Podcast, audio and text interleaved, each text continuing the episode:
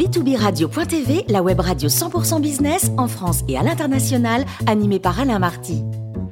Bonjour à toutes et à tous, bienvenue à bord de B2B Radio.tv. Vous êtes 49 000 dirigeants d'entreprise abonnés à nos podcasts. On vous remercie d'être toujours plus nombreux à nous écouter chaque semaine. Aujourd'hui, nous recevons Hugues Pouget, chef pâtissier, chocolatier et fondateur de Hugo et Victor. Bonjour Hugues. Bonjour Alain. Alors aujourd'hui, nous allons parler de management et de stabilité d'un atelier de production. Hugues, comment avez-vous appréhendé votre management à la création, hein, au tout début d'entreprise donc, euh, la, euh, la, façon dont, dont j'ai appréhendé le management, en fait, au départ, je je l'ai je l'ai pas appréhendé en fait. Et en fait, je voulais aborder aujourd'hui ce sujet avec vous, car euh, dans mon métier aujourd'hui, sans sans une équipe, sans une équipe soudée, forte et stable, ben on, peut pas aller très très loin. Et en fait, au départ, quand j'ai créé donc ma maison Hugo Victor, je venais des grandes maisons, je venais de, j'ai travaillé dans les grands hôtels, dans les dans les grands restaurants. Et en fait, au départ, ben je, quand j'ai créé ma maison, quand je travaillais, c'est comme si j'étais encore dans une cuisine d'un grand restaurant, donc avec ce côté euh, très directif, ce côté euh, de managérial un petit peu à l'ancienne, très directif et, sans me préoccuper euh, trop de, l'état d'âme de chacun ou sans trop. en fait, j'étais j'avais pas trop d'empathie. En fait, je, J'étais comme un coureur cycliste, là, la tête dedans, dans le guidon, comme un contre-la-montre. Et en fait, je ne m'apercevais pas de ce qui se passait autour parce que j'étais obnubilé euh, que par une seule chose, c'est mes missions de ma journée, c'est-à-dire faire de bons gâteaux, euh, que les gâteaux soient prêts à l'heure, et, tout mon, travail de, bah manager et de, dirigeant à faire toutes mes tâches. Et en fait, il fallait qu'elles soient faites vite, il fallait qu'elles soient bien faites. Et en gros, mes équipes, il fallait qu'elles me suivent, et si elles me suivaient pas, euh, je m'en préoccupais pas en fait. Et en fait, euh, ce que j'ai eu du mal à comprendre dans un premier temps, c'est que quand j'étais chef dans un hôtel ou dans un restaurant, et quand vous devenez chef d'entreprise et le chef pâtissier dans votre entreprise, les équipes ne vous perçoivent pas pareil. Parce que dans un, dans, un, dans un hôtel, vous êtes le chef et on vous respecte en tant que chef. Et en fait, je n'avais pas perçu que le regard que les collaborateurs me portaient était différent puisque j'étais évidemment toujours chef pâtissier, mais j'étais surtout euh, le chef d'entreprise et leur patron. Et ça, j'ai eu pas mal de, mal à l'appréhender. En fait, ce qui s'est passé, forcément, c'est qu'au bout de six mois, un an, deux ans, j'ai eu beaucoup de turnover. Et euh, alors au début, vous dites c'est pas grave, je vais trouver des collaborateurs mieux, qui seront encore plus motivés, etc. Et en fait, les mois passent, les années passent, et en fait, vous avez un turnover qui est de plus en plus rapide, etc., etc. Et jusqu'au jour où, au bout quand même de deux trois ans, j'ai mis un peu de temps à m'en rendre compte. Euh, ben en fait, je m'apercevais que j'avais pas d'équipe. J'avais pas d'équipe, j'avais pas vraiment de bras droit. Alors oui, j'avais bien ou deux collaborateurs qui étaient là depuis un peu plus longtemps, mais en fait, il y avait une fragilité dans l'équipe. Et en fait, pour la petite anecdote, un jour, je, je, suis allé voir un de mes amis qui, qui, qui, dirige une entreprise de 400 collaborateurs que je connais bien, et, et je savais que mon pote, euh, ben, il était respecté de par ses clients, respecté par ses collaborateurs, et, euh, et en fait, je, moi, je suis arrivé à un moment où, en fait, j'avais plus de solution. Je, je, je, je voyais que je m'épuisais, je voyais que c'était pas bien, et, et, en fait, je, je suis surtout, je supportais plus mes équipes et c'était quand même un problème parce que c'était mon entreprise, mes équipes et, et, et, je supportais plus personne. Et donc du coup, je suis allé déjeuner avec cet ami qui dirige euh, donc une boîte de 400 personnes. Et donc je, je déjeune avec euh, mon ami. Je fais un monologue, il m'écoute, il dit rien pendant quasiment tout le déjeuner. Donc je déverse euh, tout et un peu plus. Et en fait, à la fin du déjeuner, il me dit, bah, écoute, euh, c'est très simple, Hugues. Euh, le recrutement. Et il me dit, tu as des bourricots, tu seras le chef des bourricots. Tu as des bons, tu vas être le chef des bons. Le problème, c'est toi. et du coup, j'ai fini mon déjeuner. C'était à Rungis. Je suis rentré à Paris et je me suis dit, merde, il va falloir que je change quelque chose. Et après, comment a-t-il évolué en 11 ans? Ben, donc déjà, j'ai pris des cours de management. Donc j'ai cherché un prof euh, pour parce que je me suis dit bon, le problème vient de moi.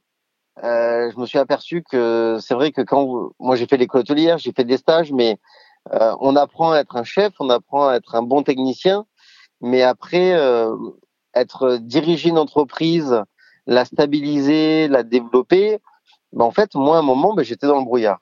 Donc, euh, j'ai échangé avec quelques-uns de mes amis qui étaient chefs d'entreprise et qui avaient un peu plus d'expérience que moi. Et en fait, euh, euh, ben, ils m'ont conseillé de prendre un coach. Donc, j'ai trouvé quelqu'un qui, j'ai trouvé un coach en management. Et en fait, donc, donc j'avais, j'ai sélectionné quelqu'un qu'on m'avait recommandé.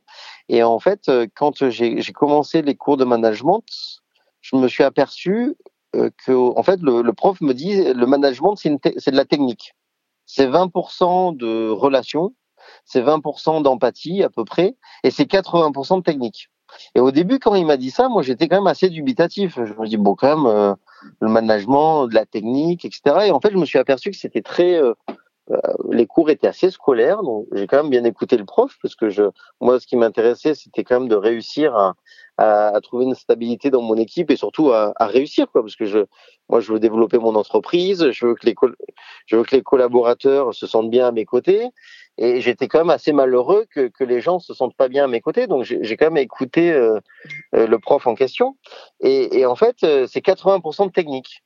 Et en fait, euh, bah donc du coup, j'ai pris les cours, j'ai écouté de manière euh, assidue, et en fait, euh, je, je, me suis aperçu de, de, de tout ce que je faisais de pas bien, mais en fait, de temps en temps, on fait des choses sans s'apercevoir qu'elles sont pas bien, parce qu'on veut aller vite, parce que on veut être spontané, euh, etc. En plus, moi, je suis quelqu'un d'assez spontané, et, du coup, quand un collaborateur vous pose une question entre deux portes, euh, j'avais tendance à tout arrêter et prendre euh, un quart d'heure, 20 minutes pour lui répondre, pour, ne donner qu'un seul exemple.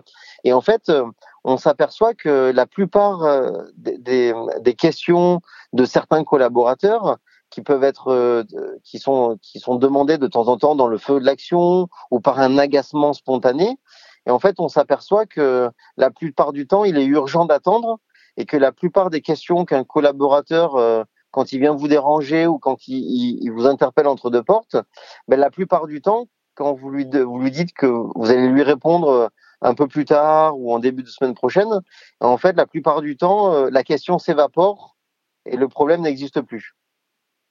Et, si le problème existe, le fait d'avoir euh, laissé ce laps de temps entre euh, la, la, la requête et, et, on va dire la réponse, et ben en fait euh, souvent s'il y a un agacement ou s'il y a une contrariété en fait celle-ci euh, ça me nuise et en fait ça nous permet d'avoir un échange beaucoup plus constructif et beaucoup plus posé sans être trop dans l'émotion.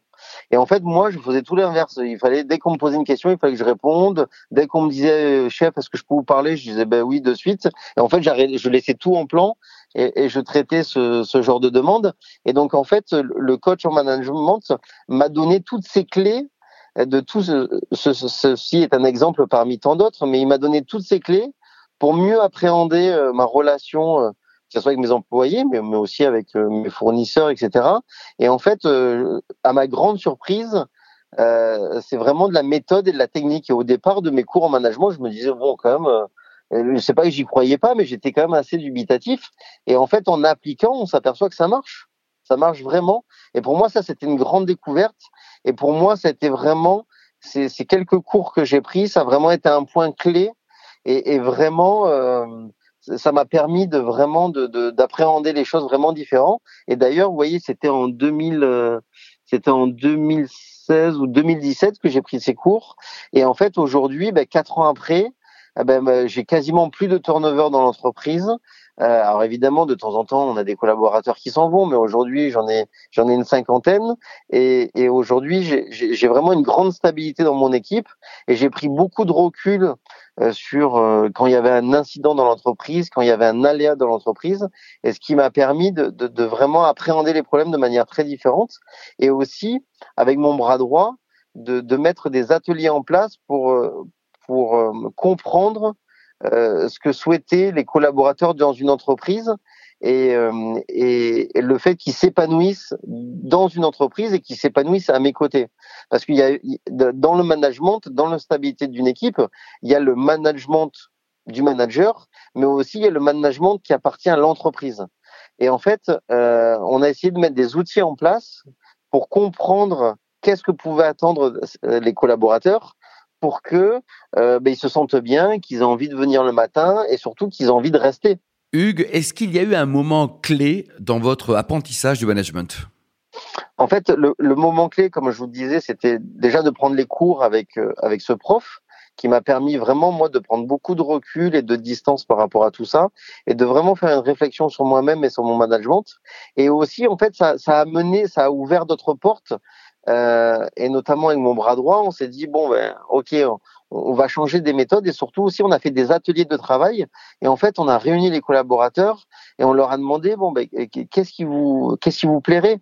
Euh, en fait on, on, a essayé de lever euh, ce qui était des, des problèmes d'épanouissement dans l'entreprise et en fait on s'aperçoit que dans la plupart du temps l'argent n'est pas n'est pas la première motivation voire n'est même pas en ligne de compte et même c'est un sujet qui qui n'est pas qui n'est pas abordé et en fait, ce dont on s'est aperçu, c'était, euh, alors je vais vous donner deux trois exemples, c'était d'avoir des vestiaires ultra propres. Euh, évidemment, c'est logique d'avoir des vestiaires propres, mais d'avoir des vestiaires vraiment nickel. Et en fait, du coup, on a refait tous les vestiaires. Comme ça, les gens, déjà quand vous arrivez le matin, vous êtes dans une ambiance, les vestiaires, ils sont nickel, ils sont vraiment nickel, euh, tout ce qu'il faut. Vraiment, ils sont beaux, propres, ils sentent bons, etc. Après, ça a été, euh, en fait, on s'est aperçu que la stabilité des plannings était très importante. C'est-à-dire d'avoir des plannings sur lesquels les collaborateurs pouvaient s'appuyer et organiser leur vie. Nous, dans nos métiers, on travaille le week-end, on travaille le samedi, on travaille le dimanche. Et souvent, travailler le dimanche n'est pas un problème. Mais par contre, quand vous dites à un collaborateur au dernier moment, ah, désolé, tu vas travailler demain parce qu'il y a une grosse commande qui est tombée, eh ben en fait, ça, ça posait un problème aux collaborateurs. Et ça, c'était vraiment un, source, une vraie source de, de frustration et d'agacement chez les collaborateurs. Et moi, je le comprenais pas. Je disais, mais vous travaillez dans une belle maison, on a des clients, on est dans le luxe, on est dans le service. Et quand moi, j'ai une commande au dernier moment, ben, il faut que je puisse, euh, puisse y répondre. Donc, j'avais besoin de ressources à T. Et en fait, ben, les collaborateurs, un jour, j'ai une collaboratrice, euh, le planning était fait, et puis euh, un jour, ben, j'avais quelqu'un qui était en vacances, Trois jours après, j'ai une collaboratrice qui m'annonce qu'elle est enceinte, elle part, euh, elle devait s'arrêter. J'ai un collaborateur qui s'est blessé. Après, il y en a un euh, qui est tombé malade. Et en fait, en quelques jours, j'ai cinq, six personnes qui, qui étaient plus dans les effectifs. Donc évidemment, le planning est devenu un problème. Donc on a bougé le planning pour que les collab pour qu'on puisse fournir le travail. Et, et, en fait, une, une des collaboratrices qui était là, était très agacée, très en colère, et puis elle m'a interpellé, elle me dit euh, c'est jamais bien organisé ici, ça va pas du tout. Et, je lui dis mais je, je comprends pas ce que vous me dites. Les plannings ils sont faits, on les respecte. Elle me dit oui, mais regardez cette semaine. Et je lui dis mais attendez, je pouvais pas anticiper euh, que j'avais avoir une collaboratrice qui, qui, allait être en arrêt maternité, qu'il y en a autre qui allait se blesser, etc. Et puis elle me regarde euh, de manière très euh, très sûre d'elle. Elle me dit mais moi ça me, ne me regarde pas. Et en fait, ce jour-là, j'ai compris que, en fait, il fallait que, que l'organisation appartienne à l'entreprise. Et en fait, il fallait appréhender euh, l'imprévu. Et en fait, ça, donc aujourd'hui, on fait des plannings euh, quasiment quatre mois à l'avance. On le communique aux équipes.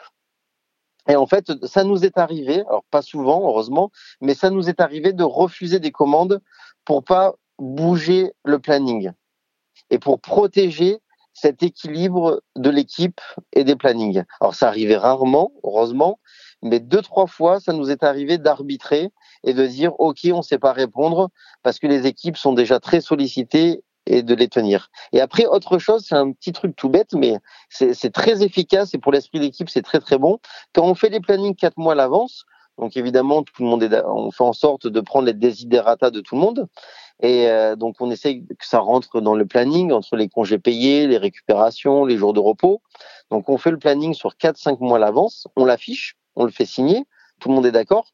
Évidemment, de temps en temps, ben, il y, a, des gens qui, au dernier moment, ont, des besoins dans, leur vie privée.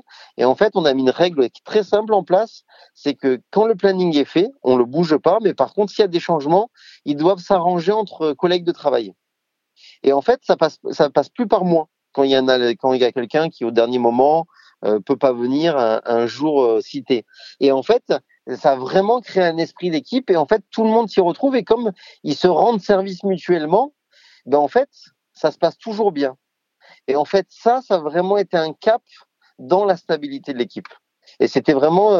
et d'ailleurs aujourd'hui c'est assez plaisant à voir les collaborateurs qui me disent ah on a changé un peu tout, mais tout va bien, on est le nombre qu'il faut tel jour. Et, et en fait, les collaborateurs, ils trouvent une, une source de satisfaction. Et ça, c'était intéressant. Quelles ont été les prises de décision après vos cours de management? En fait, les prises de décision, en fait, il y, en a eu euh, déjà une, une, des premières prises de décision, c'est de me mettre un coup de pied dans les fesses et me dire euh, Hugues Pouget, arrête de faire des conneries. C'était de prendre beaucoup de recul, de prendre un grand bol d'air, de boire un verre de vin, de se dire allez, on va repartir à zéro. Ça, c'était la première prise de décision.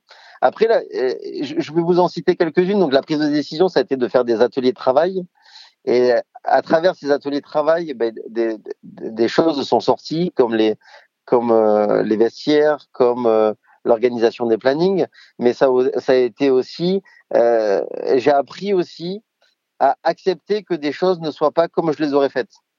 Et en fait, c'était accepté de temps en temps qu'il y ait des petites erreurs ou qu'il y ait des choses qui soient faites pas comme comme pas comme je les aurais faites moi ou pas comme je les avais en idée et, de, faire confiance aux équipes. Et pour moi, ça, c'était une, c'était euh, un grand cap pour que les équipes se sentent bien, notamment mon bras droit, et qui se sentent plus à l'aise dans son travail. Et en fait, euh, au bout du compte, nous, on fait des gâteaux. Évidemment, il faut que les gâteaux ressemblent à mes recettes, ressemblent à mon style. Mais de temps en temps, bah, mon chef, euh, bah, pour des raisons de productivité ou de simplicité, eh ben, bah, me propose des choses. Et en fait, souvent, j'étais très obtus sur ça. Et en fait, je me suis beaucoup assoupli pour que parce que ben, je, je, détiens pas la vérité. Et en fait, la vérité, elle se construit à plusieurs dans une entreprise. Et en fait, ça, c'était aussi un point important. Vos équipes ont été réceptives dès le début à votre nouvelle façon de manager? C'est vrai, il y, y a, quelque chose, il y a eu un, comment dire, un déclic et qui que je ne percevais pas parce que c'était euh, c'était quelque chose sur lequel j'étais un petit peu réticent. J'ai mon bras droit qui depuis plusieurs années me disait Hugues, mais les tickets resteront en place. Et, et en fait, euh, je, je je le percevais pas. Déjà, c'était un budget pour l'entreprise. Donc, euh, quand vous prenez ce type de décision, déjà quand la décision est prise et que vous mettez ça en place, on peut rarement revenir en arrière. Et euh, donc c'était une, une, vraie décision en termes de, de, de, budget. Et après je me disais oh là là, euh, pour moi c'était pas important. Pour moi c'était pas ça. Et en fait, euh, euh au bout de quelques années, donc mon bras droit était très déterminé. honnêtement, il m'a passé le disque des tickets restaurants pendant un moment. Et à un moment, je dis bon, ok, pourquoi pas? Donc on a calculé avec ma directrice générale pour savoir quel était quel budget on allait allouer à ça, quel, était le montant du ticket restaurant. Donc, on a fait un travail de fond sur le sujet. On a pris la décision et en fait, quand on a on, ben a communiqué à l'équipe qu'on allait mettre les tickets restaurants en place. En fait, enfin moi j'avais j'avais pas mesuré l'impact positif que ça pouvait avoir. Et en fait, ça a été un des facteurs clés pour stabiliser nos équipes, nos collaborateurs. Après, je parle dans mon secteur d'activité, bien sûr. Hein. Mais en fait, ils ont pris ça vraiment comme un, vrai. Euh, je ne vais pas utiliser le mot cadeau parce que ce ne serait pas le, le, mot juste, mais c'était à la fois une reconnaissance, à la fois un avantage. Et en fait, au bout du compte, ils ont gagné en pouvoir d'achat aussi. Et en fait, ça, pour eux, c'était un avantage. Ils disaient, tiens, on travaille chez Hugo Victor, on travaille avec Pouget, on a un avantage, on a les tickets restaurants. Et en fait, tout le monde est venu me dire merci. Et ça a été vraiment, euh, cette décision a vraiment fait l'unanimité dans les équipes. Et en fait, euh, quand avec le recul, je regarde dans le rétroviseur de tout ce qui a été décidé, ça, c'était un des, points majeurs. Et en fait, les deux points majeurs, c'était euh, la gestion des plannings et, et, cette prise de décision sur les tickets restaurants. Et après, bon, je vous passe tous les petits détails, mais euh, ça a été majeur et en fait, je le je ne le percevais pas je, je le sous-estimais complètement. Et aujourd'hui, vous voyez, dans nos métiers de pâtissier, de production ou, ou de garder le personnel, c'est quand même assez compliqué parce qu'on peut pas mettre des salaires très élevés. Et aujourd'hui, Bon, on est en période Covid, donc c'est peut-être un peu plus facile de trouver du staff. Mais moi, je suis pâtissier indépendant. Euh, J'offre pas les mêmes avantages que des palaces parisiens. Euh, vous voyez, dans les palaces, il, y a une cafétéria pour déjeuner. Euh, et ils, lavent le linge du personnel, ils le fournissent. Moi, je fournis pas le linge de mon personnel. Euh, et puis dans les palaces, certains palaces, pour y avoir travaillé comme au Bristol, à l'époque, on avait le 13e mois, des avantages des, avantages sur objectif, etc. Moi, j'ai pas les moyens de donner tout ça. Et donc, de temps en temps, sur le recrutement, on se bat face à des palaces. Et quand il y a un pâtissier qui est malheureux chez vous, ben, il dit, bah, tiens, je vais postuler dans un palace et, et il aura beaucoup plus d'avantages et un confort de travail largement plus intéressant. Donc, on se bat face à ça. Et aujourd'hui, j'ai réussi dans ce marché très volatile de staff de, stabiliser l'équipe. Et, euh, et, voilà. Après évidemment la première chose c'est de faire un travail intéressant de, faire des jolis gâteaux avec une très très belle matière première. Mais voilà c'est une alchimie avec beaucoup de choses à l'intérieur. Et aujourd'hui avec le recul ben voilà je souhaitais vous faire partager mon expérience de, tous ces petits détails et de tout euh, de tout ce travail qu'on a mis en place pour stabiliser l'équipe et pour que les équipes soient heureux de, de travailler dans mon entreprise et à mes côtés. Merci beaucoup Hugues Pouget pour ce billet d'humeur. Je rappelle que vous êtes chef pâtissier, chocolatier et fondateur de cette belle maison Hugo et Victor. On aura le plaisir de vous retrouver régulièrement à bord de b2b radio.tv. À lundi prochain.